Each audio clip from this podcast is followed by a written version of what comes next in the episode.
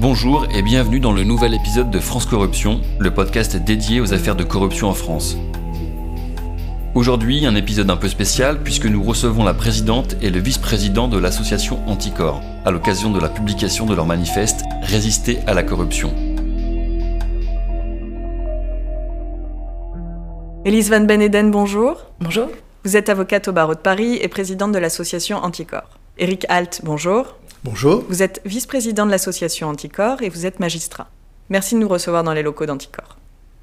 Vous avez publié en mars 2022 dans la collection Tract de Gallimard Résister à la corruption. Avant d'entrer dans le vif du sujet, est-ce que vous pourriez vous présenter et nous dire ce qui vous a mené à cet engagement? Oui, bien sûr. Donc, euh, Isabelle Médan, je suis avocate, vous l'avez dit, je suis avocate en droit du travail. Et euh, donc, par ailleurs, j'ai cet engagement à Anticor, euh, petite association de lutte anticorruption, depuis 2008. Euh, Et euh, je suis arrivée à Anticor parce que j'ai fait une partie de mes études en Italie à une époque où Berlusconi occupait la scène politique et la scène médiatique en même temps et qu'il y avait beaucoup d'affaires en fait de corruption. Et donc quand je suis rentrée étudier à la Sorbonne, je me suis posé la question de l'état de la corruption en France. Et c'était le moment où les associations commençaient à agir en justice euh, en qualité de victimes dans les procès de, de corruption. Et euh, évidemment, étant étudiante en droit, euh, j'ai trouvé que c'était un, un, outil extraordinaire de se servir du droit pour accompagner une lutte, un combat associatif. Eric Alt? J'ai commencé à me préoccuper des affaires de corruption dans les années 90. Euh, j'ai écrit un petit que sais-je sur la lutte contre la corruption, euh, qui était en fait euh, aussi une description en creux de ce qui nous manquait. Puis, dix ans plus tard, j'ai écrit L'esprit de corruption. Et à l'occasion du travail sur cet ouvrage, je suis allé voir les associations sur le terrain, voir comment elles procédaient, comment elles agissaient. Et le contact s'est noué avec Anticor. et puis, effectivement, aujourd'hui, j'ai coécrit avec Elise Van Beneden ce tract dans la collection Gallimard. Alors, quand on parle de corruption, de quoi parle-t-on? Fondamentalement, euh, quand on parle de corruption, on parle d'abus de pouvoir. C'est-à-dire qu'on vise le, toutes les situations où on a confié à quelqu'un, à un élu, à un fonctionnaire, une mission de, de service public, euh, et que cette mission est détournée à des fins euh, personnelles, personnelles étant pour soi, pour ses proches, euh, pour un tiers en espérant un renvoi d'ascenseur plus tard.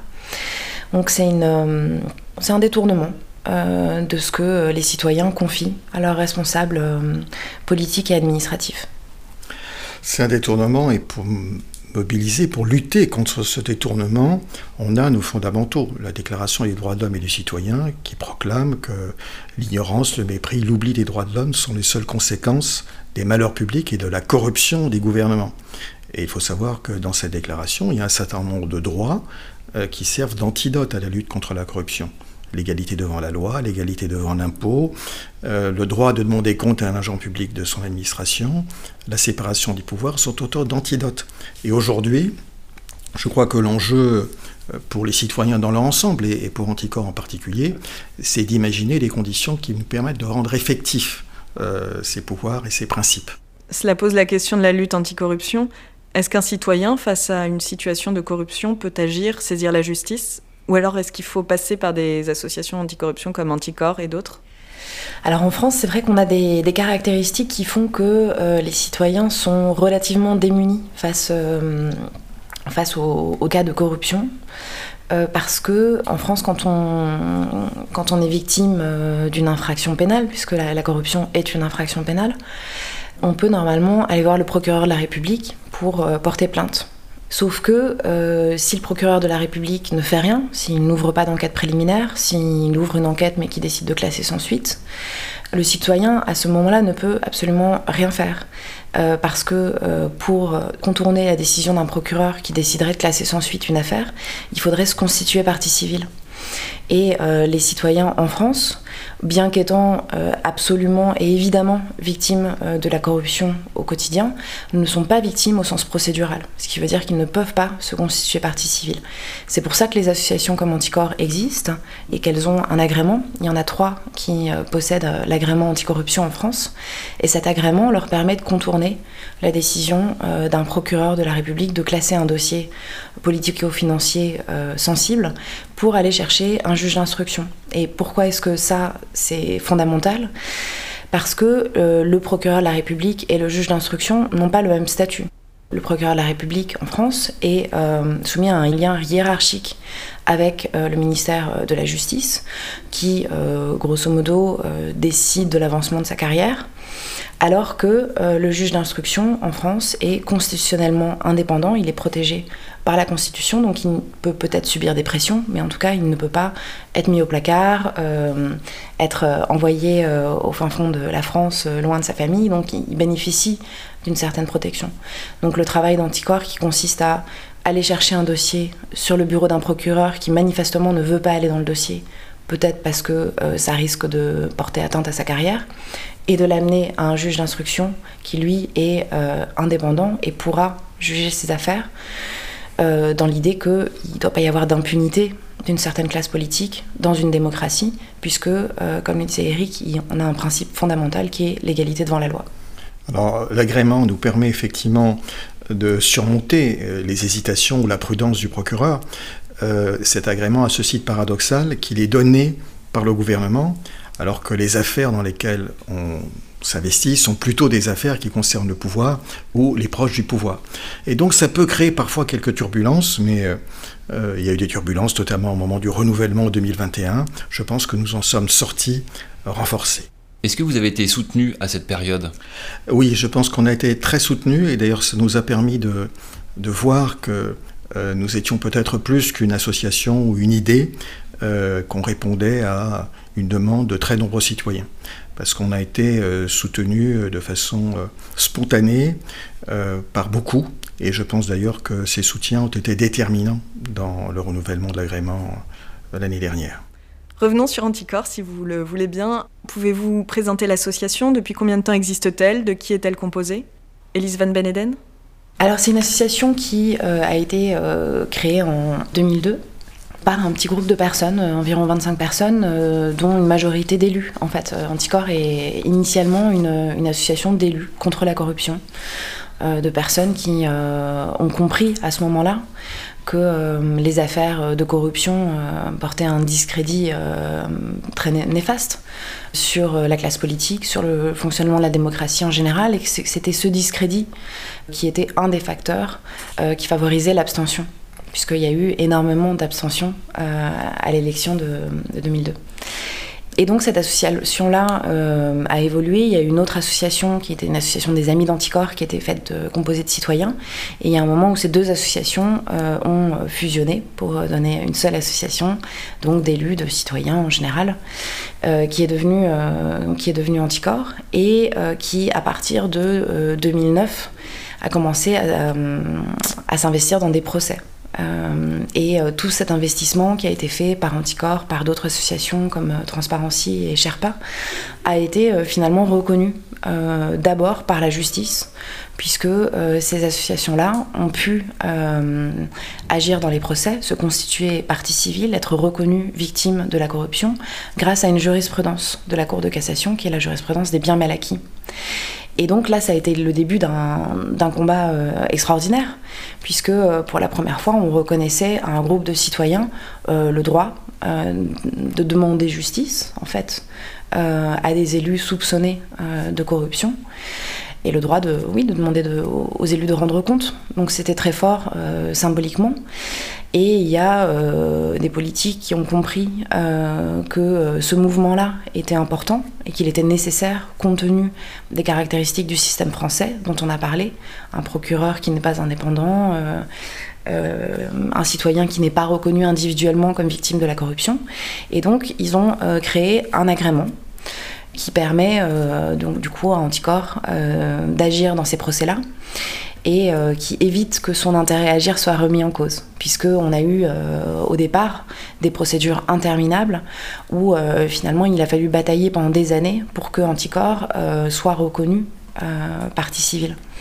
Donc on n'a plus cette problématique-là, ce qui fait que les dossiers sont un petit peu plus rapides que des, anciens dossiers dans lesquels on a, on a perdu beaucoup de temps là-dessus. C'était nécessaire euh, parce que euh, l'activité d'anticorps dépendait de cela, mais on a perdu beaucoup de temps, bien évidemment, sur des procédures qui déjà euh, en soi sont très longues, donc parfaitement insatisfaisantes, puisque, puisque la justice est, censée intervenir pas trop tard, et notamment quand elle, elle prévoit certaines sanctions comme l'inéligibilité. Euh, bien évidemment, c'est pas très intéressant euh, qu'un élu soit déclaré inéligible 15 ans euh, après les, les, faits qui lui sont reprochés. Ce qu'il faut, c'est l'écarter de la vie publique le plus rapidement possible. Donc voilà, cet agrément a permis de, que les procédures soient un peu moins longues, qu'il y ait moins d'hésitation sur la qualité d'anticorps, le rôle d'anticorps dans ces procédures-là. Eric Alt? Pour présenter Anticorps, je pense que, effectivement, comme on agit en justice, nous sommes perçus comme une association de juristes. Mais en réalité, nous ne sommes pas seulement euh, des juristes. Euh, il y a beaucoup de, citoyens qui ont des compétences en matière de communication, en matière de santé publique, des universitaires, il y a des enseignants du secondaire, parce que nous avons aussi le souci de sensibiliser des jeunes aux questions de corruption. Et donc il y a des compétences très diverses qui se sont réunies en Anticorps. Il y a 6000 personnes, donc il n'y a pas 6000 juristes, mais le fait qu'il y ait 6000 personnes qui soient euh, répartis quasiment sur l'ensemble du territoire, en groupes locaux, fait que, évidemment, nous avons les affaires nationales, mais nous avons aussi euh, beaucoup d'informations sur ce qui se passe au niveau local, parce que finalement, les abus de pouvoir euh, qu'on constate en grand sur le plan national, eh bien, se reproduisent souvent en petit dans les départements.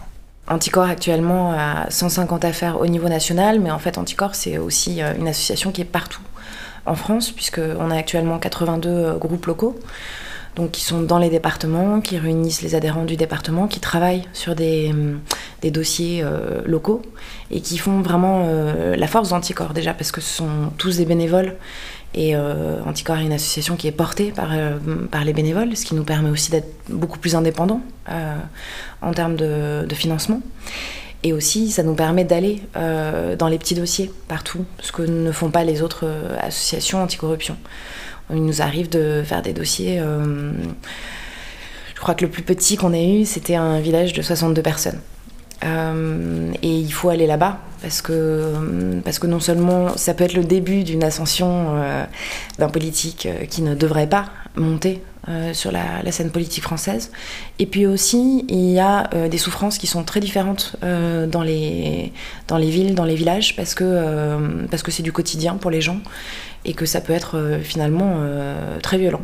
On a des, un dossier assez récent qui n'est pas un village, c'est une, une, ville, mais où on, a rencontré une dizaine d'habitants de, de, cette ville et il y a, une, vraie, une vraie souffrance très forte euh, par rapport au comportement du, maire qui, euh, qui les a privés de certains droits, mais qui euh, aussi, en représailles au fait qu'ils aient alerté sur ce sujet, les les harcèlent en fait. voilà, donc il y a des situations comme ça où bien évidemment on sait que les citoyens sont victimes de la corruption de manière globale parce que, euh, parce que bah, ça coûte euh, beaucoup d'argent la corruption. Ça a été chiffré à 120 milliards d'euros par an uniquement en France. Donc bien évidemment, on compense tout cela en payant plus d'impôts parce que ben, on accède à beaucoup moins de services publics, parce qu'on n'a pas toujours les emplois publics qu'on devrait avoir, parce que des personnes sont privilégiées. Euh, mais il y a aussi cette corruption-là, très, beaucoup plus de proximité, qui, finalement euh, impacte, euh, impacte le, quotidien des personnes de manière très négative. Peut-on revenir sur le coût de la corruption en France, Eric Alt? Si on revient sur ce chiffre de 120 milliards, c'est un chiffre qui est donné par le Parlement européen, par une enquête qui a été demandée par le Parlement européen. C'est la fourchette haute, mais si on prend ce chiffre de 120 milliards, on se dit c'est 12 fois le budget du ministère de la Justice. Euh, c'est environ deux fois le budget de l'éducation nationale et c'est beaucoup plus euh, que l'impôt sur le revenu. Donc ce sont des, des sommes considérables, et même si on ne peut pas dire qu'en appliquant un certain nombre de mesures ambitieuses, on peut réduire ça à zéro, je pense que si on n'avait qu'une partie euh, que l'on récupérait, ce serait déjà considérable euh, pour euh, la collectivité de récupérer cette richesse qui nous est d'une certaine façon volée. Alors on comprend que le coût est financier. Y a-t-il aussi un coût moral à la corruption? Oui, la corruption crée, crée des inégalités, très clairement, parce qu'on on manque de ressources pour des services publics. Hein, on parlait du budget de, certains ministères. C'est vrai que si on, c'est serait impossible de réintégrer 120 euh, milliards euh, d'euros au budget de la France, euh, ce serait absolument impossible. Et ce sont des phénomènes occultes, donc on n'arrivera jamais à vaincre la corruption, mais on peut la combattre, on, peut diminuer son ampleur, et en faisant ça, réintégrer de l'argent dans les caisses de l'État qui doivent aller euh, à nos écoles, à nos hôpitaux, euh, à l'ensemble de nos services publics, et donc euh, fournir plus de services publics aux citoyens. Et en fait, les services publics, ça favorise aussi un bon état de santé, moins, de, moins de stress, je pense une vie plus heureuse globalement. Il y a ça, il y a le, il y a le fait que, en fait, tous les moments où, quand on prend une décision euh, dans le cadre d'une mission de service public pour des raisons personnelles, pour favoriser un ami. On prend par exemple le cas d'un maire qui embauche euh, un membre de sa famille pour travailler à la mairie. Ben, en fait, euh, on n'embauche jamais vraiment la bonne personne, a priori. on embauche quelqu'un qui n'est peut-être pas la, meilleure personne, sauf qu'en fait, on devrait être dans une méritocratie à ce niveau-là et prendre la meilleure personne pour effectuer la mission qui lui est donnée. Et puis parfois, on paye euh, aussi une personne euh, qui est là parce que c'est la cousine d'eux, mais qui ne travaille quasiment pas. Donc là, on, paye sur fonds publics une personne qui ne donne quasiment aucune contrepartie en termes de travail. Donc on détourne euh, l'argent public de sa finalité. Et puis on, laisse sur le bas-côté des personnes qui euh, auraient euh, mérité d'obtenir un, emploi public et auraient dû l'obtenir. Donc il y a une multiplicité en fait de, préjudices autour de ces faits de, corruption. Je pense que le projet d'anticorps, c'est d'endiguer euh, la corruption. On ne peut pas totalement l'éradiquer, mais on peut l'endiguer parce que si on ne le fait pas, et on voit ce qu'il en est dans certains pays, y compris dans d'autres pays européens, si on ne le fait pas, c'est comme la maladie. Euh, à un certain point, si on n'intervient pas suffisamment tôt, euh, ça devient inguérissable. D'une certaine façon, euh, la corruption, on ne la voit pas au quotidien, mais c'est un peu comme le réchauffement climatique. Ça nous concerne tous, et on s'en souvient quand il y a des événements météorologiques extrêmes. Et je me demande d'ailleurs si la corruption, qui nous concerne tous, on s'en souvient que lorsqu'il y a des scandales, alors que c'est une richesse qui nous échappe à tous les citoyens quotidiennement. Donc ça c'est euh, un point. Et puis je voudrais aussi dire que le parquet national financier, euh, depuis sa création, a permis de récupérer environ 10 milliards d'euros. Ils sont 18 magistrats, euh, il y a un certain nombre d'officiers de police judiciaire spécialisés. La marge de progression est considérable. S'ils avaient les moyens en effectif, aussi sans doute en autonomie, pour aller jusqu'au bout d'un grand nombre d'enquêtes, d'un plus grand nombre d'enquêtes, euh, ce ne serait pas 10 milliards d'euros seulement qui seraient récupérés par le parquet financier. Et quels sont les effets de ces abus de pouvoir sur la vie démocratique? La corruption, c'est, comme c'est un abus de pouvoir, c'est aussi une trahison de la démocratie. Euh, si on élu des personnalités euh, sur un programme, sur des promesses, si on leur délègue des pouvoirs, et que ceux-ci font usage de leur pouvoir délégué euh, pour euh, leur, des intérêts propres, des intérêts privés, ben, il n'y a plus de confiance démocratique possible. Et comme il n'y a plus de confiance démocratique possible, eh bien, euh, certains se retirent de la démocratie et, cessent de voter, cessent de participer à la vie politique, abandonnent leur rôle de citoyen. Et donc, l'enjeu de notre action, l'enjeu du tract, c'est aussi de dire oui, vous pouvez agir, certes par le vote, et aussi par beaucoup d'autres moyens. Sur le parquet national financier, vous parlez de sa rentabilité, de son potentiel de rentabilité. Pourquoi n'y a-t-il pas plus de magistrats, à votre avis? Plus de moyens? Alors, la justice, d'une façon générale, est en souffrance. Et ça, on le sait depuis euh, plusieurs euh, années, puisqu'il y a notamment un rapport européen qui est celui de la Commission sur l'efficacité de la justice. Euh, et puis, il y a un rapport de la Cour des comptes qui est paru il y a quelques années sur la justice économique et financière, qui note que la justice économique et financière est sous-dotée. Et puis, en fait, on se pose la question dans cet ouvrage de savoir si, d'une certaine façon, il n'y a pas une volonté politique d'empêcher la justice d'aller jusqu'au terme de ce qu'elle pourrait, ce qu'elle pourrait faire. Euh, parce que ça fait tellement longtemps qu'on sait que la justice euh, est en souffrance, qu'on sait que la justice économique et financière n'est pas à la hauteur des enjeux, rien ne se passe. Euh, je ne pense pas que c'est simplement par ignorance ou parce que les gens regardent ailleurs ou les politiques regardent ailleurs. Il y a une dimension politique dans cela. On peut difficilement la mesurer parce qu'elle n'est pas proclamé, mais c'est vrai que c'est totalement paradoxal de se dire qu'on a une marge de manœuvre considérable en matière de lutte contre la délinquance économique et financière, en matière de lutte contre la corruption, en matière de lutte contre la fraude fiscale, et qu'on n'embauche pas euh, les fonctionnaires, euh, les policiers, les magistrats, euh, qui permettraient d'être beaucoup plus efficaces dans cette lutte. Selon vous, quel est le bilan du premier quinquennat d'Emmanuel Macron en matière de lutte anticorruption en France?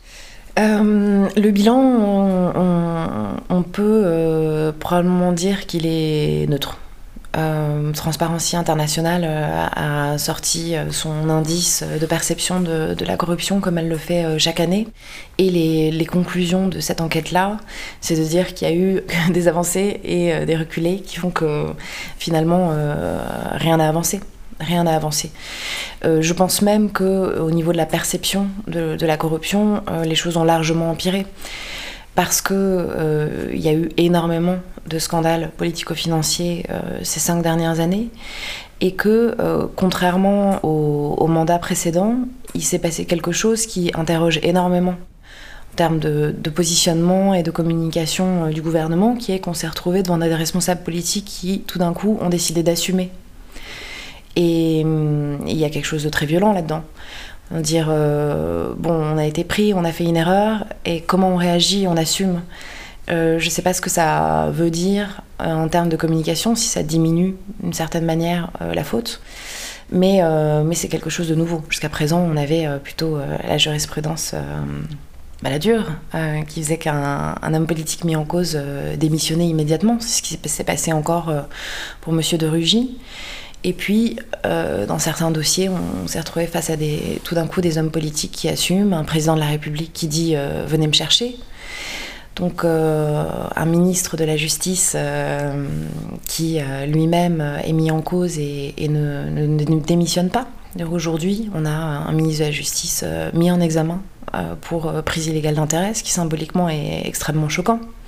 Euh, surtout qu'il doit euh, diriger euh, un ministère en relation avec des juges et, des procureurs. Donc c'est une position qui est, très difficile, symboliquement pour, la justice aussi en France. Et au niveau législatif, il y a eu quelques, avancées. Donc il y a eu par exemple la suppression de la réserve parlementaire qui permettait à des députés de donner de l'argent à des associations et euh, on sait très bien qu'il y a eu euh, quelques financements euh, manifestement clientélistes et aussi des financements bah, d'associations qui étaient dirigées par tel assistant parlementaire, bref. Donc ça c'est très bien que, que cet outil clientéliste ait été supprimé. il y a eu la suppression de l'IRFM. L'IRFM était l'indemnité représentative de frais de mandat qui a été supprimée, a été décriée non seulement parce qu'elle était utilisée à des fins qui n'étaient pas des finalités d'intérêt général, et euh, aussi parce qu'il y avait une espèce de caisse noire dans cette euh, indemnité euh, dont les députés n'avaient pas à justifier, ce qui est totalement anormal puisque on sait tous, absolument tous dans ce pays, que quand on a des notes de frais, qu'on est salarié, quand on est en libéral et qu'on fait des dépenses, on doit justifier absolument chaque centime dépensé. Donc c'était très choquant et totalement injustifié. Et donc euh, cette euh, IRFM a été remplacée par une autre indemnité qui s'appelle euh, l'avance de frais de mandat et qui finalement ne veut pas euh, lâcher ça. Il y a toujours une petite, euh, petite caisse noire qui a été diminuée, mais il y a toujours une somme euh, par mois dont les députés n'ont pas à justifier. Donc c'est en ça qu'il y a une, bataille culturelle qui est très difficile hein, sur les sujets de corruption. C'est-à-dire qu'on n'a toujours pas réussi à imposer à nos députés l'idée que ce n'est pas leur argent et que c'est l'argent du contribuable et qu'ils doivent justifier de chaque centime. Donc voilà, je vous l'ai dit, il y a eu des avancées, suppression de l'IRFM, et puis finalement, on remet une indemnité qui est quasiment équivalente et qui a les mêmes défauts. Euh, il y a eu euh, la loi ASAP qui est intervenue sur euh, le code de la commande publique sur un, point qui a été vraiment très contesté euh, par Anticor parce que donc euh, dans le cadre des marchés publics, cette loi a inséré euh, la possibilité pour les collectivités d'avoir recours à un marché public sans toutes les procédures réglementées de mise en concurrence lorsque l'intérêt général le justifie. Alors que très clairement, on, est sur les marchés publics, on n'a pas de chiffres très récents, mais les derniers chiffres qu'on a eus en termes de, de euh, pour les finances publiques, on est à 5 milliards de gaspillage sur les marchés publics lorsqu'il n'y a pas de, mise en concurrence justement. Donc on sait que l'intérêt général, ne pousse pas à ne pas mettre en concurrence, il pousse à faire exactement l'inverse, qui est de systématiquement et à toutes les étapes mettre en, concurrence euh, tous les fournisseurs et prestataires euh, afin d'obtenir la meilleure offre et de ne pas se retrouver dans une situation où on est bloqué avec un prestataire qui fixe lui-même ses prix euh, d'où des dérapages euh, considérables. Parce que dans les dossiers d'anticorps, on est assez rapidement sur, euh, pour un dossier, un marché public, sur des dérapages de 27 millions d'euros, 32 millions d'euros. Donc bien évidemment, quand on, fait la somme de tout ça, on arrive à, des sommes colossales qu'on ne peut pas se permettre de perdre. Hein. Alors je dirais aussi que le premier quinquennat d'Emmanuel Macron a été décevant, d'abord parce qu'il accentue un travers de la Ve République qui n'aime pas les contre-pouvoirs. Et donc ce premier quinquennat a vraiment été celui de la verticale du pouvoir. Et quand il y a une verticale du pouvoir et des pouvoirs de contrôle qui sont euh, subordonnés, qui sont subalternes, effectivement, ça ne peut pas bien fonctionner. Et c'est vrai que dans cette période-là, la justice a été attaquée. Le fait même que Dupont-Moretti ait été nommé et maintenu après sa mise en examen, c'est une attaque en soi. Donc, et les autres contre-pouvoirs, les autorités administratives indépendantes, euh, n'ont pas été favorisés non plus. Et puis il y a un deuxième problème de ce quinquennat d'Emmanuel Macron, c'est la proximité accentuée entre euh, le pouvoir économique et le pouvoir politique. Et on voit cette proximité dans les allers-retours euh, de hauts fonctionnaires ou de ministres entre le privé et le public.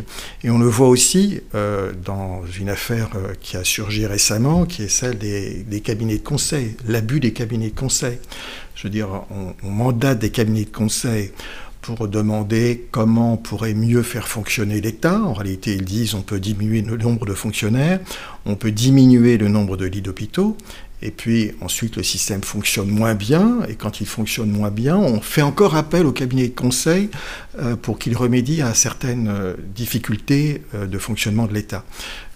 donc je pense que cette porosité entre l'économique et le politique, c'est une caractéristique qui s'est accentuée pendant le dernier quinquennat et sur laquelle il faudra évidemment revenir.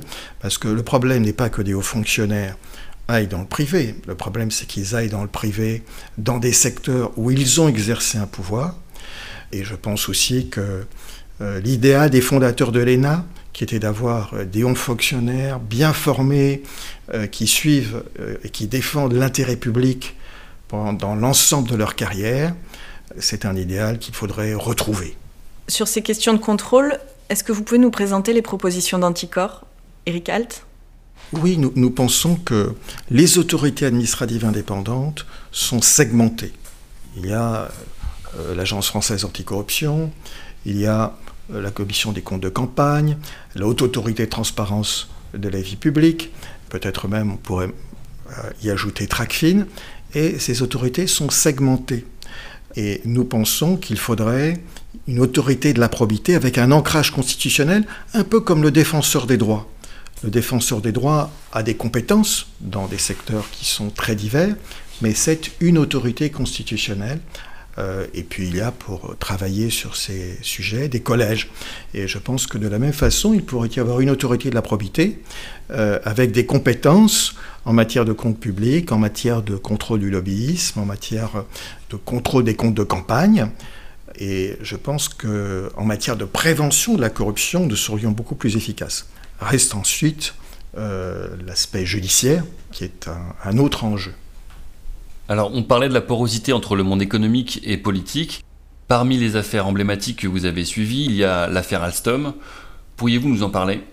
Voilà une entreprise qui est le fleuron de l'industrie française, qui produit les turbines Arabelle, qui équipe les centrales nucléaires, qui équipe les sous-marins nucléaires, qui équipe le porte-avions Charles de Gaulle. Et cette entreprise se trouve à un moment vulnérable. Pourquoi est-elle vulnérable? Elle est vulnérable parce qu'elle a contribuer à corrompre en versant des commissions à l'étranger euh, et que les États-Unis ont poursuivi cette entreprise et que cette entreprise a dû consentir à verser au Trésor américain 772 millions de dollars. Donc l'entreprise s'est trouvée affaiblie, la branche énergie a été cédée à General Electric. Conséquence, d'abord nous perdons une partie de notre souveraineté, nous perdons 1500 emplois sur le territoire de Belfort parce que les promesses de General Electric n'ont pas été tenues.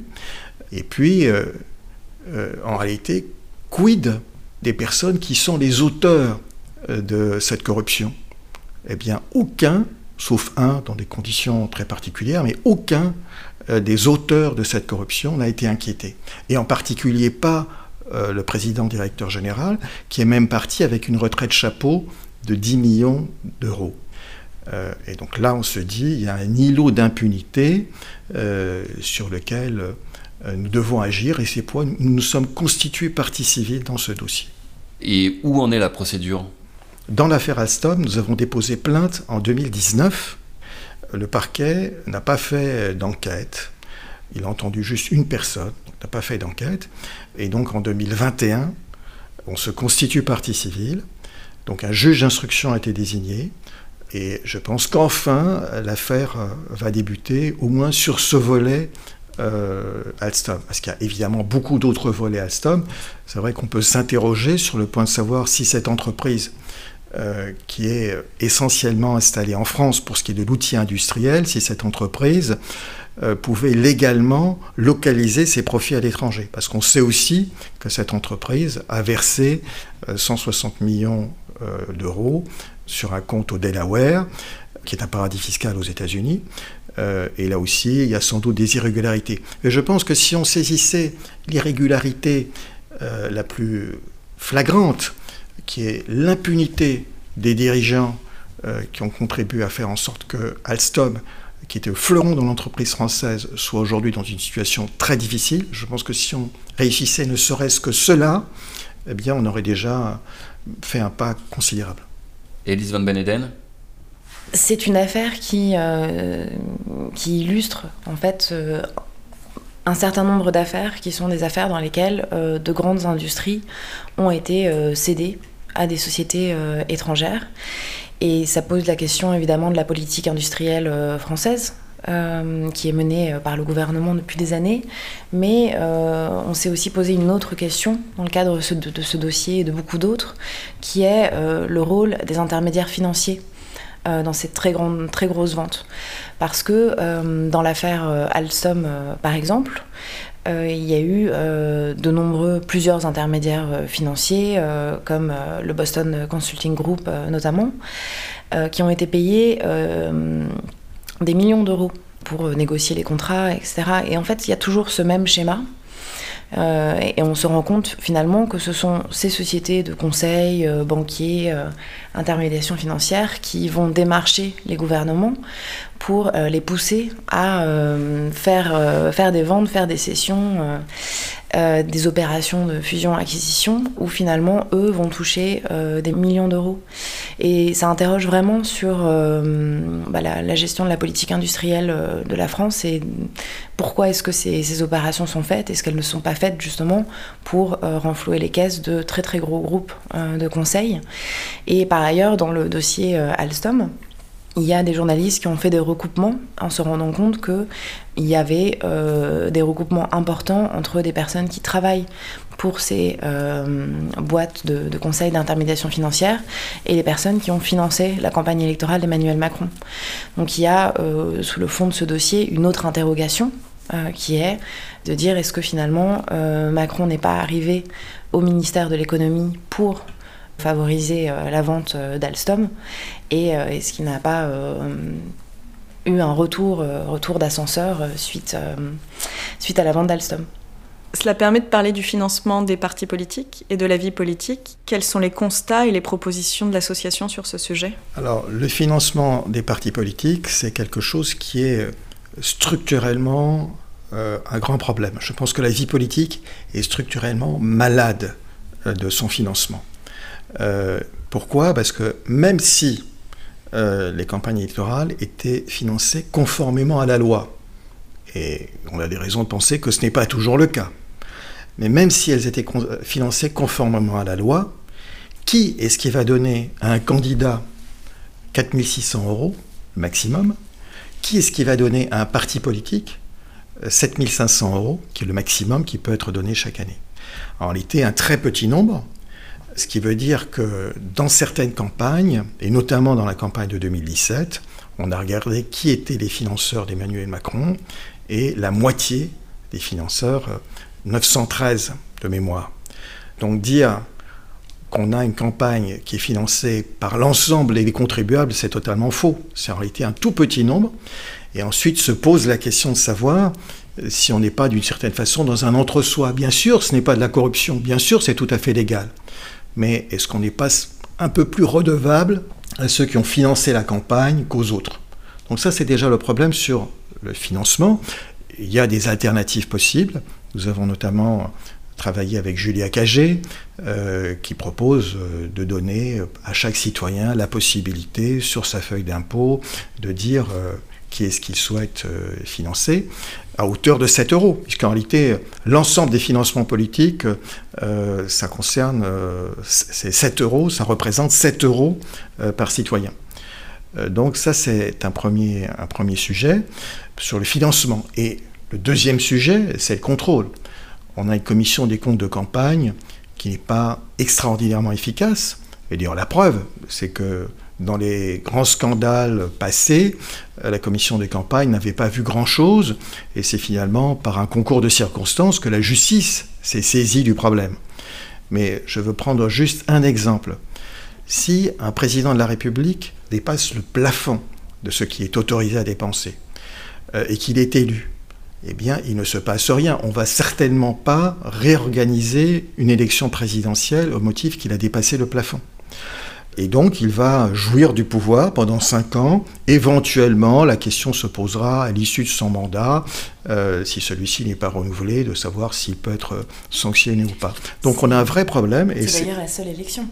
Euh, et c'est d'ailleurs la seule élection, effectivement, quand on est député, qu'on est élu et qu'on a dépassé le, seuil de campagne, le plafond de campagne, euh, on, il peut y avoir une annulation d'élection. Là, c'est la, seule campagne où rien ne se passe. Et c'est la raison pour laquelle nous, proposons aussi qu'il y ait un contrôle continu des dépenses de campagne, même si ce n'était pas un très grand enjeu aux dernières élections qui ont été de très basse intensité, mais c'était quand même très particulier. L'élection de 2022 est très particulier et je pense qu'il y a quand même une inflation euh, des dépenses de campagne parce que même s'il y a des contre-exemples, globalement, euh, le fait d'avoir de l'argent, ça aide. Euh, et ça aide parfois beaucoup à être élu. Et est-ce que c'est vraiment possible de mettre en place un contrôle en temps réel des comptes de campagne Elise Van Beneden Ce que proposait Anticor, donc, c'est euh, que euh, certains documents soient mis en ligne et que la comptabilité soit mise en, ligne au fil de l'eau. Évidemment, euh, on ne peut pas tout publier quand on est en campagne, puisqu'on a des adversaires politiques et qu'il y a peut-être des blocages sur certains points. Mais ce qu'on propose est parfaitement faisable, et d'ailleurs, le, parti Écolo l'a fait pour l'élection pour l'élection présidentielle. En fait, ce sont des, réformes qui sont difficiles à obtenir parce que tous les partis politiques euh, jouissent euh, finalement des failles du système de financement. Donc ce sont des questions sur lesquelles il faut vraiment que les citoyens se mobilisent parce que ça va être très très dur d'obtenir une réforme euh, de la part des députés sur le financement de la vie politique. alors que le système très clairement est défaillant et que effectivement quand on regarde l'affaire Big Malion, euh, par exemple, avec un tel dépassement euh, du plafond du financement de, la campagne euh, présidentielle, on, voit bien qu'il n'y a absolument rien qui, fonctionne en termes de contrôle. Et en fait, c'est le départ, c'est le départ de toute la vie démocratique, une campagne électorale. Donc si une campagne électorale est déjà compromise de par son financement, on, voit bien que toute la vie politique derrière est, elle-même compromise. C'est d'ailleurs peut-être un sujet sur lequel on mériterait d'avoir je l'ai dit, une mobilisation citoyenne, mais peut-être si on avait un outil comme le RIC, ça permettrait peut-être aux citoyens euh, de euh, pousser les réformes que le monde politique a clairement du, mal à adopter. Eric Alt, sur le référendum d'initiative citoyenne? Effectivement, nous, sommes pour le référendum d'initiative citoyenne parce qu'en réalité, nous sommes dans un combat culturel. Donc bien sûr, euh, nous agissons en anticorps sur le plan judiciaire, mais nous agissons aussi euh, en faisant des propositions. Et on se rend bien compte que ces propositions législatives, constitutionnelles parfois, eh bien, euh, le monde politique n'en a pas envie. Euh, et donc, comment faire en sorte, comment forcer ce monde politique qui n'a pas envie, pour plein de raisons, de certaines réformes Eh bien, une façon de répondre, c'est le référendum d'initiative citoyenne. Et le référendum d'initiative citoyenne, il est dans l'article 6 de la Déclaration des droits de l'homme, chaque citoyen peut concourir à l'élaboration de la loi, soit par ses représentants, soit par lui-même. Et je dirais, même si les Gilets jaunes euh, se sont emparés du sujet, c'est pas du tout un sujet subversif. C'est quelque chose qui existe dans de nombreux États euh, du monde, même aux États-Unis. Euh, tous les deux ans, un certain nombre de propositions qui ont recueilli des soutiens sur un nombre qui est, qui est défini par État eh bien, ces propositions sont soumises au référendum, sont soumises au vote, et ça permet de faire vivre la démocratie qui ne peut pas être simplement une démocratie représentative. Euh, les citoyens doivent pouvoir agir en dehors de l'élection de leurs représentants. Dans votre tract, vous distinguez deux types de référendums d'initiative citoyenne, le RIC législatif et le RIC abrogatif. Est-ce que vous pouvez nous en dire plus? Il y a effectivement le référendum d'initiative législative pour faire adopter des lois, même des lois constitutionnelles, et puis il y a le référendum abrogatif pour euh, annuler des lois. Et on a un exemple très intéressant de référendum abrogatif en Italie, où euh, Berlusconi avait tenté euh, de faire passer une loi, avait fait passer une loi pour l'immunité des présidents du Conseil et des ministres, et cette loi a été abrogée à la suite d'un référendum. Il y avait aussi deux autres sujets intéressants d'ordre environnemental sur la construction de centrales nucléaires et sur euh, la privatisation des services de l'eau. Et là aussi, les citoyens ont imposé leur volonté. Vous avez choisi le mot résister comme intitulé du tract. En quoi ce combat est-il une résistance? Résister, c'est une idée qui nous est venue en lisant Lucie Aubrac qui dit résister est un verbe qui se conjugue au présent.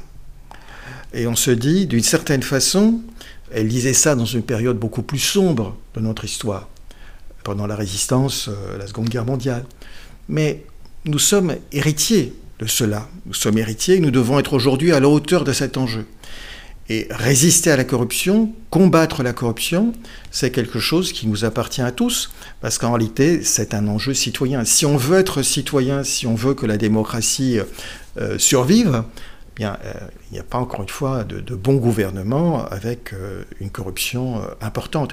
Et nous savons, pour avoir vu, moi j'ai été en, Roumanie, j'ai été en dans d'autres pays, qu'à un certain moment, la corruption annihile la démocratie. Il n'y a plus que des entrepreneurs en politique, il n'y a plus que du clientélisme, il n'y a plus de démocratie. Et donc c'est ça l'idée.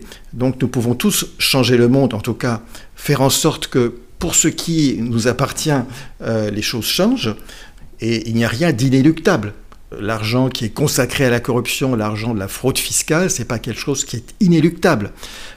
l'affaissement euh, de la qualité des services publics, le mauvais fonctionnement de la justice, le mauvais fonctionnement des hôpitaux, ce n'est pas quelque chose qui est inéluctable. C'est nous, nous tous, citoyens, qui décidons. Alors c'est parfois pas évident parce que dans la construction de l'opinion commune, euh, il y a des points de vue divergents. Mais nous pouvons effectivement changer les choses. Si on se dit on ne peut rien changer, il n'y a plus qu'à s'allonger à regarder l'herbe pousser. Et, je pense qu'un citoyen n'a pas vocation à s'allonger pour regarder l'herbe pousser. Un citoyen doit pouvoir faire vivre la démocratie chaque jour, et en tout cas s'en préoccuper, pas seulement lors des élections, ou pas seulement en se disant, bah, finalement, je fais quelque chose dans mon coin, et je ne regarde pas la façon dont euh, mon pays euh, progresse ou régresse. Elise Van Beneden? Ça veut dire être un citoyen vigilant et on arrive un petit peu aux, solutions qu'on peut proposer dans, le tract. Je pense qu'il y a peut-être deux, deux, volets à cette attitude-là. Il, faut absolument, dans un, dans un premier temps déjà, se poser la question euh, de l'état de la démocratie et de l'existence ou pas de contre-pouvoirs. Ça veut dire se préoccuper euh, de l'état de, la justice, se préoccuper de ce qui se passe euh, au Parlement, qui sont les deux autres euh, pouvoirs censés, pour l'un, juger éventuellement et pour l'autre, contrôler l'exécutif, le gouvernement. Il faut aussi se préoccuper de l'état de la presse en France, qui est dite le quatrième pouvoir et qui est absolument fondamental, puisque c'est par elle que l'on sait notamment que l'on connaît les, affaires politico-financières, les grands, les grands scandales. Et hum, on n'est pas dans une démocratie quand on a une presse qui est entre les mains euh, de euh, une dizaine de milliardaires, euh, comme c'est majoritairement le cas en France. Donc il faut, il faut se poser cette question, surtout dans un contexte où certains de ces milliardaires ont très manifestement cherché à, à, mettre au pouvoir des personnes où on a une immixtion euh, finalement des propriétaires de médias directs dans la vie politique. Là, il faut quand même euh, s'alarmer quand on, quand on en, arrive là. Et euh, d'autre part, il y, a, il y a des outils quand on est citoyen pour déjà apprendre, se former et puis exiger faire ce, que la, la, la, Constitution nous invite à faire, c'est-à-dire demander des comptes aux agents publics de leur administration. Anticor a notamment édité un, guide pour aider les citoyens euh, à faire ça. Donc euh, il est disponible sur notre site, il est librement euh, consultable. On est aussi disponible pour répondre, pour répondre aux citoyens qui auraient des problématiques euh, par exemple à obtenir des documents administratifs, puisque ça aussi c'est un droit en France. Euh, depuis 78, tous les citoyens ont le droit d'obtenir euh, tous les documents administratifs qu'ils souhaitent.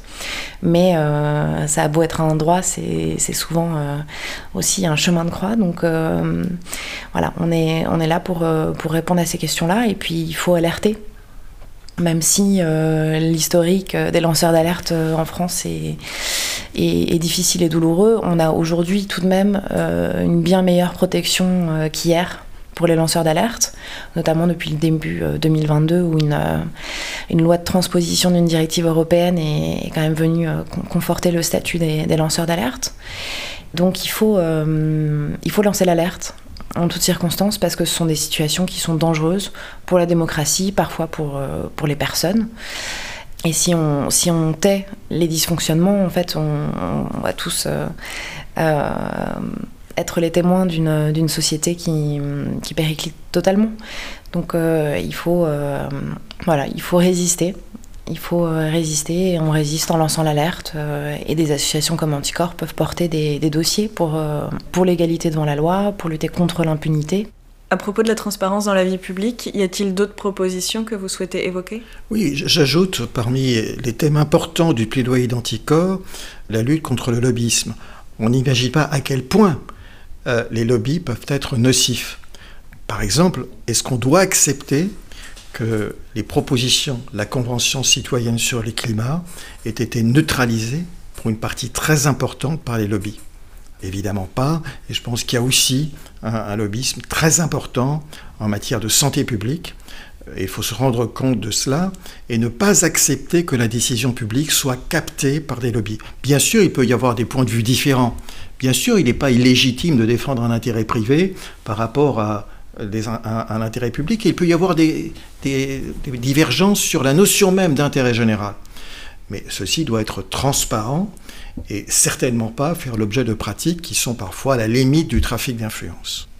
Alors une autre affaire qui illustre votre combat est celle qui implique Alexis Collère, le secrétaire général de l'Élysée. En quoi cette affaire est-elle emblématique de l'action d'Anticor? Anticor est une association qui, porte plainte, hein, qui est connue pour ça. Ça doit représenter 80% euh, de notre activité. On va dans les petits dossiers, on l'a dit, euh, jusque dans les petits villages, et on va aussi dans les très très gros euh, dossiers, dans les plus hautes sphères de l'État. Et probablement le dossier le plus emblématique que suit Anticor actuellement, c'est celui d'Alexis Collère, qui est le numéro 2 de, de l'Élysée. Il est secrétaire général de l'Élysée.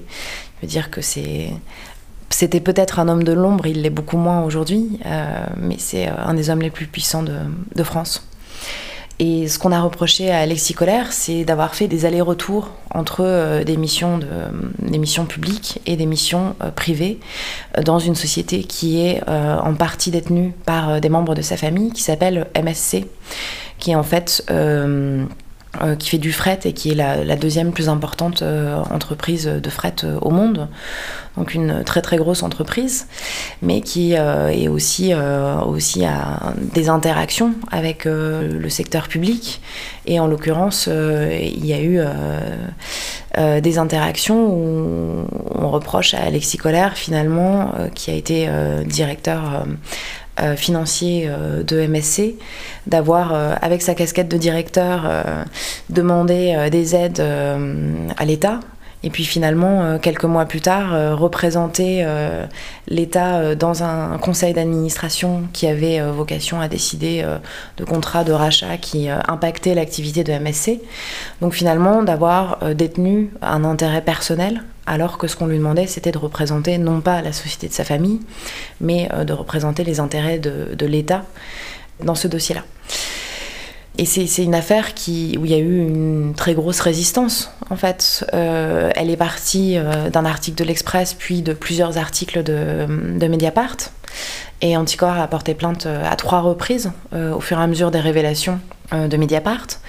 Il y a eu euh, une enquête qui a duré euh, un an, qui avait été confiée à la, BRDE, la Brigade de répression de la, délinquance euh, économique.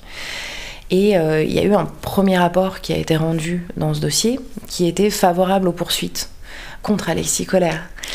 Et il y a eu un deuxième rapport, quasiment un mois plus tard, tronqué d'une quinzaine de pages, celui-ci conseillant au parquet national financier de classer sans suite cette affaire. Et on a découvert, mais beaucoup plus tard, que euh, entre ces deux rapports, euh, l'un euh, qualifié a posteriori de provisoire et l'autre de définitif, il y avait eu une lettre d'Emmanuel Macron insérée dans, ce dossier disant qu'il était au courant des liens familiaux d'Alexis Collère et que bien sûr tout avait été fait pour qu'il n'intervienne pas dans ces dossiers-là. Affirmation complètement contredite par l'enquête, euh, encore par les derniers éléments qui ont été révélés euh, il y a quelques semaines. Et euh, malgré cela, il y a eu un, classement sans suite du parquet national financier, difficile à comprendre. Et c'est là qu'Anticor peut faire quelque chose, parce que finalement, s'il n'y a pas d'association agréée qui prend le dossier pour l'amener à un juge d'instruction, les dossiers s'arrêtent après une décision de classement sans suite du parquet. Et euh, donc on, est allé récupérer ce dossier, qu'on a, on a eu du mal à obtenir euh, le dossier d'enquête euh, préliminaire. Et on a finalement décidé de se constituer partie civile. Il y a deux juges d'instruction qui ont été désignés. Le parquet national financier a continué dans sa lancée en demandant au juge d'instruction de ne pas instruire le dossier. Donc il a fallu se défendre sur ce point-là et finalement les juges ont décidé qu'ils allaient instruire ce dossier, ce qui est très bien. Et on a quasiment fait notre travail. Euh, finalement, dans ce dossier, on verra quelle, euh, euh, quelle sera la décision de la justice, mais on a fait notre travail dans le sens où on s'est assuré que ce dossier politico-financier extrêmement sensible, parce qu'il touche quelqu'un d'extrêmement puissant et de très proche du président de la République, est entre les mains d'un juge indépendant. Et cela arrive souvent que le parquet national financier demande à un juge d'instruction de ne pas instruire? C'est très très rare que le parquet demande à un juge d'instruction de ne pas instruire. Et c'est d'autant plus rare et c'est d'autant plus significatif qu'il l'ait fait dans cette affaire-là, qui est quand même une affaire extrêmement sensible. Et peut-être que le parquet financier, malgré euh, son autonomie, malgré son prestige, a considéré que la prudence s'imposait. De toute façon, ces réquisitions ne lit pas le juge d'instruction. Les juges d'instruction ont pris la décision euh, d'y aller malgré l'avis contraire du parquet. Le combat contre la corruption est judiciaire, mais il est aussi culturel on observe que nos concitoyens réalisent des personnes condamnées. Comment est-ce qu'on peut expliquer ce paradoxe? Oui, c'est très paradoxal. Il y a un mouvement qu'Anticor a toujours combattu, qui est euh, une espèce de discours euh, du tous pourri, dire que l'ensemble de la classe politique euh, aurait démérité, aurait des casseroles.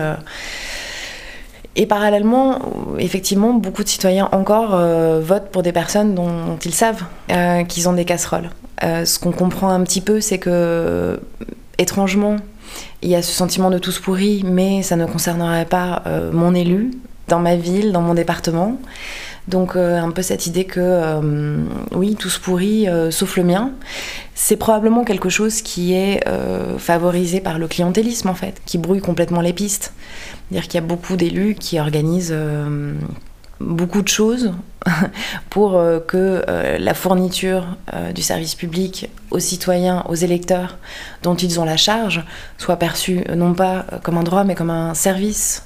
Et finalement, ça brouille beaucoup les pistes pour les citoyens qui sont, quasiment au syndrome de Stockholm à se dire c'est merveilleux, mon élu m'aide à obtenir une place en crèche, alors que c'est le rôle tout de même de nos élus, de nos responsables politiques, d'organiser les services publics afin que les citoyens puissent en, bénéficier. Voilà, je dirais, ça. Il faut effectivement changer les, mentalités à ce niveau-là. Il faut que les élus, bien sûr, changent de mentalité, mais ça, je crois qu'on a compris qu'il faut que la loi leur impose, parce que vraisemblablement, euh, c'est toujours très compliqué euh, à l'Assemblée nationale, au Sénat, euh, dans les ministères. Mais le rôle du citoyen est pour le coup très important. Parce que si le citoyen change euh, de mentalité, s'il arrête de voter pour des gens qui ont des casseroles, ça veut dire qu'on aura une sanction électorale puissante. Ce qui aujourd'hui n'est pas le cas. Aujourd'hui, euh, si Anticor utilise l'arme du droit, c'est parce que euh, à, stade, en l'état de, de, la société française, il n'y a que la justice qui arrête le pouvoir. Donc on utilise le seul outil euh, qui fonctionne euh, imparfaitement, mais qui, fonctionne un peu. Mais euh, si, on, si les citoyens décident de sanctionner électoralement, ce sera un, deuxième outil, et ce sera un outil qui sera très efficace. Eric Halt, sur la bataille culturelle? Oui, je pense que le paradoxe, c'est un paradoxe de nos concitoyens eux-mêmes. C'est-à-dire que lorsque Radio France les interroge dans la perspective de la campagne présidentielle de 2022 et leur pose la question qu'est-ce qui serait très important pour l'avenir, ils répondent en premier euh, des élus exemplaires, un président exemplaire, et en second le pouvoir d'achat. Et ensuite, c'est vrai qu'on se rend compte que dans certaines situations, c'est plutôt local, le clientélisme fait qu'ils sont tolérants par rapport à certaines euh, dérive, mais à un certain moment, je me pose la question, est-ce qu'ils n'abdiquent pas leurs conditions de citoyens Est-ce que d'une certaine façon, ce n'est pas une servitude volontaire que d'élire euh, des, euh, des personnes dans de telles conditions? Et ensuite, euh, je voudrais insister sur l'importance du combat culturel, c'est-à-dire qu'effectivement, nous luttions contre la corruption, pour l'éthique dans la vie publique, contre la fraude fiscale, mais il ne suffit pas de désigner des circonstances ou des situations qui posent problème. Je pense qu'il faut travailler sur ça. Et nous y travaillons, certes, en désignant euh, certaines personnes euh, qui sont poursuivies, qui sont poursuivies par la justice, certes, en, travaillant, par exemple, sur les cabinets de conseil, en demandant des documents, mais au-delà, il y a un problème de recherche euh, je pense qu'on doit avoir en France une vraie communauté de recherche euh, sur les questions de corruption. Lorsque le ministère de la Justice, lorsque le GIP Justice a fait un appel d'offres pour euh, des projets en matière de corruption, il y a eu zéro réponse. Donc ça veut dire qu'on a une communauté de recherche encore très réduite Et, je pense qu'un des enjeux des universités d'anticorps est de faire en sorte que cette communauté de recherche, d'abord ils, se connaissent et que cette communauté de, recherche augmente. On sait que dans les pays anglo-saxons, il y a des instituts qui sont spécialement dédiés à la recherche sur les questions de probité ou sur les lanceurs d'alerte. Ce n'est pas le cas en France. Ensuite, euh, bah, il faut aussi euh, être positif et festif. et les prix éthiques anticorps euh, sont aussi une occasion chaque année de dire quels citoyens ont bien mérité euh, de la République l'année dernière. Euh, je pense que c'est tout à fait significatif. On a, on a rendu hommage à une personne, Valérie Murat, qui avait dénoncé la présence de pesticides dans les vins de Bordeaux et il s'en est suivi pour elle un parcours kafkaïen devant un tribunal de commerce. On a rendu hommage à Amar Ben Mohamed, qui est un policier qui avait dénoncé des violences et des faits de racisme à l'intérieur même du dépôt du tribunal de Paris et qui a été sanctionné disciplinairement. Et puis, euh, nous avons toujours aujourd'hui cette préoccupation euh, pour Julien Assange, dont on oublie parfois très vite, euh, trop vite, qu'il a dénoncé des faits concernant la France, qu'il a dénoncé l'espionnage d'anciens présidents de la République en France, et qui n'a pas été soutenu par notre pays comme il l'aurait dû. Donc, il y a un travail pour, qui prend différentes différentes orientations et un travail qui vise à changer en réalité, à changer le rapport des citoyens au pouvoir. Et d'une certaine façon, ce tract, résister à la corruption, l'objet de ce tract, c'est de, de donner aux citoyens les armes du droit et de permettre aux citoyens de retrouver un pouvoir dont ils ont été en partie dépossédés. Et je pense que si nous avons réussi à ça, et si en plus certains députés euh, nouvellement élus euh, lisent le tract et s'en inspirent pour des propositions qui pourraient être consensuelles euh, et qui changeraient la vie démocratique et qui mettraient un peu d'éthique en politique, eh bien là, nous aurions pleinement réussi. Elise Van Beneden, Eric Alt, merci beaucoup. Merci. C'est maintenant la fin de cet épisode. N'hésitez pas à vous abonner et à en parler autour de vous. Vous pouvez nous suivre sur francecorruption.fr et sur Twitter, où nous tenons une revue de presse sur l'actualité de la corruption. À bientôt!